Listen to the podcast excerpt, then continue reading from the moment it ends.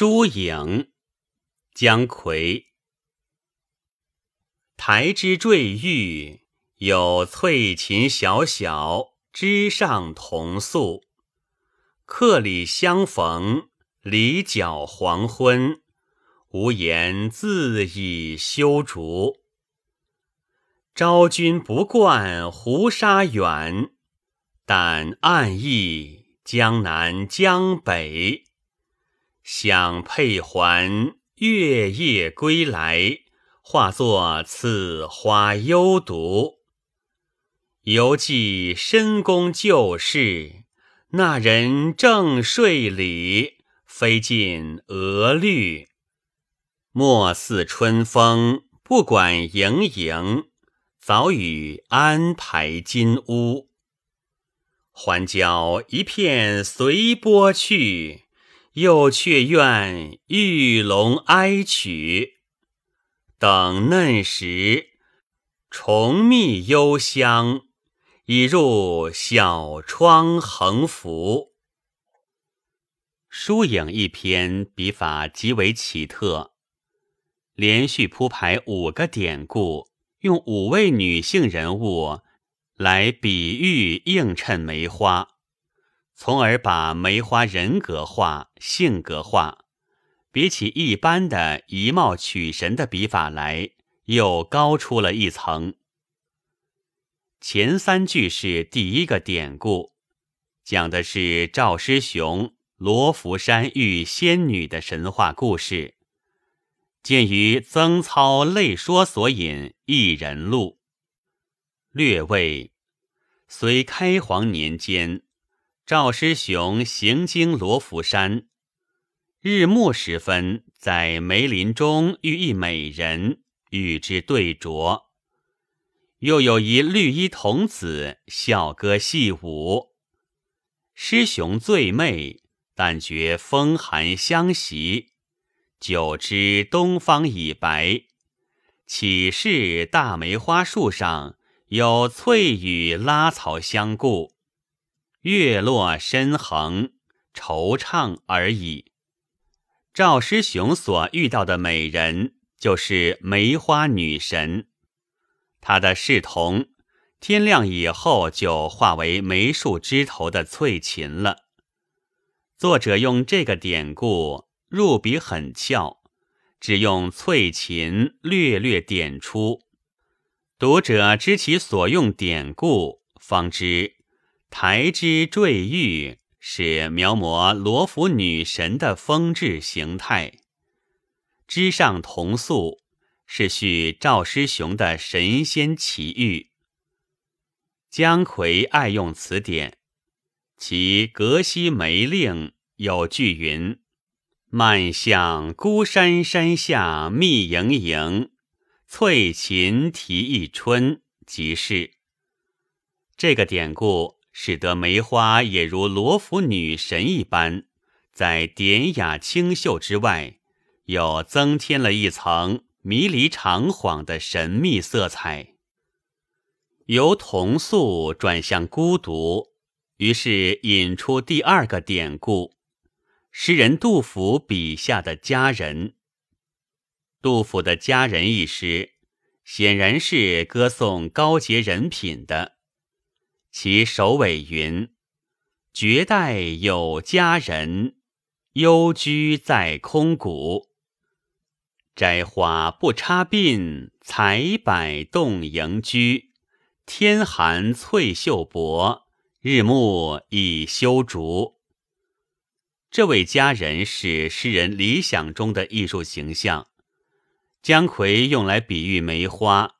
以显示他的孤傲高洁的品性，是再贴切不过的了。北宋词人曹祖《莫山西·咏梅词》中有“竹外一枝霞，想佳人天寒日暮”的句子，也用了苏诗和杜诗的典故。诗词用典。都要经过作者的重新组合与安排。姜夔在引出佳人这个艺术形象之前，先写了“客里相逢”一句，使作品带上了一种漂泊之欲的风尘情调；又写了“离角黄昏”一句，虽说这是与梅花非常相称的环境背景，但也透露了一点冷落与迟暮的感叹。这样，佳人的形象就更加丰满了。王昭君的典故用的笔墨最多，作者的构思主要是参照杜甫的《咏怀古迹》五首之三。杜诗云：“群山万壑赴荆门，生长明妃尚有村。一去紫台连朔漠。”独留青冢向黄昏，画图醒时春风面，环佩空归月夜魂。千载琵琶作胡语，分明怨恨曲中伦。一去此台剧北姜夔加以发挥，强调昭君，但暗意江南江北。用思国怀乡，把他的怨恨具体化了。环佩空归一句，也得到了深言，说昭君的月夜归魂，化作此花幽独，化为了幽独的梅花，为昭君的魂灵找到了归宿。这对同情他的遭遇的人们是一种慰藉，同时。把他的哀怨身世赋予梅花，又给梅花的形象增添了血肉。第四个典故用寿阳公主事。太平御览引杂五行书云：宋武帝女寿阳公主，人日卧于含章殿檐下，梅花落公主额上，成五出花。扶之不去，皇后留之，看得几时，经三日，喜之乃落。宫女其其意，敬笑之。今梅花妆是也。犹记深宫旧事一句，婉合两个典故。王昭君入宫久不见幸，即悲怨，乃请行。远嫁匈奴也是深宫旧事，游记二字一转，就引出梅花妆的故事来了。那人正睡里，飞进鹅绿，写出了公主的娇憨之态，也写出了梅花随风飘落时的轻盈的样子。这个典故。带来了一股活泼轻松的情调，使全词的气氛得到了一点调剂。最后一个典故是汉武帝金屋藏娇事，这是由梅花的飘落引起了惜花的心情，进而联想到护花的措施。莫似春风，不管盈盈。直是殷切的呼唤，早与安排金屋，更是热切的希望。可是到头来，还交一片随波去，花落水流，徒有惜花之心，而无护花之力。梅花终于又一次凋谢飘零了。五个典故，五位女性。包括了历史人物、传奇神怪、文学形象，他们的身份地位各有不同，有神灵，有鬼魂，有富贵，有寒素，有得宠，有失意，在叙述描写上也有繁有简，有侧重，有应带，而其间的衔接与转换。更是紧密而自然，可见作者驾驭题材的本领是非常高超的。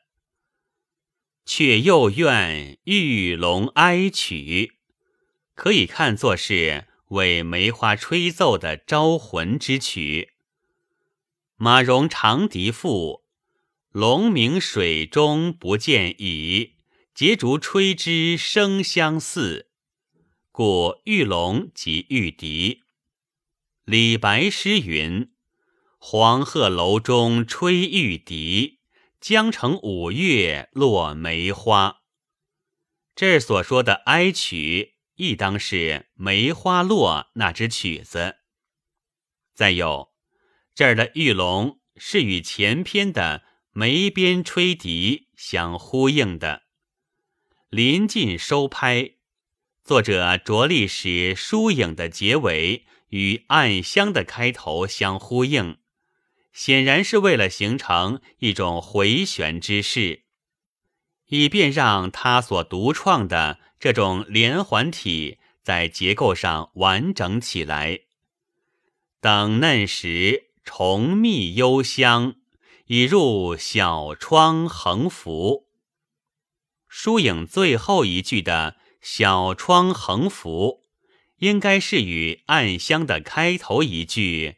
旧时月色相呼应的，那么小窗横幅就不该解释为图画，而应解释为梅影了。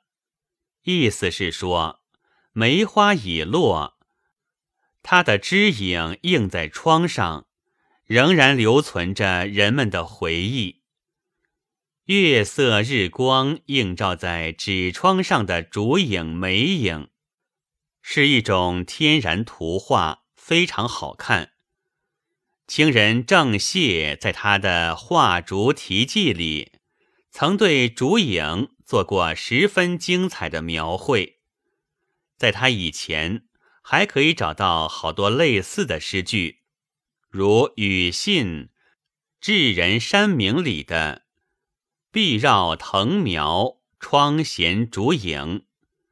梅尧臣宿广文舍下里的“昨夜宿广文，窗影烛照月”都是描写梅影的诗词也不少，如陈与义有水墨梅诗，自读西湖处世诗，年年临水看幽姿，晴窗画出横斜影。绝胜前村夜雪时。周密有疏影词，题作《梅影》，有句云：“甚美人忽到窗前，镜里好春难折。”周密这首词，从调名到题材都是追步姜夔的。如果用他的“美人忽到窗前”，来解释小窗横幅，恐怕是再合适不过了。姜夔作暗香疏影词，的确是自立新意。新在什么地方？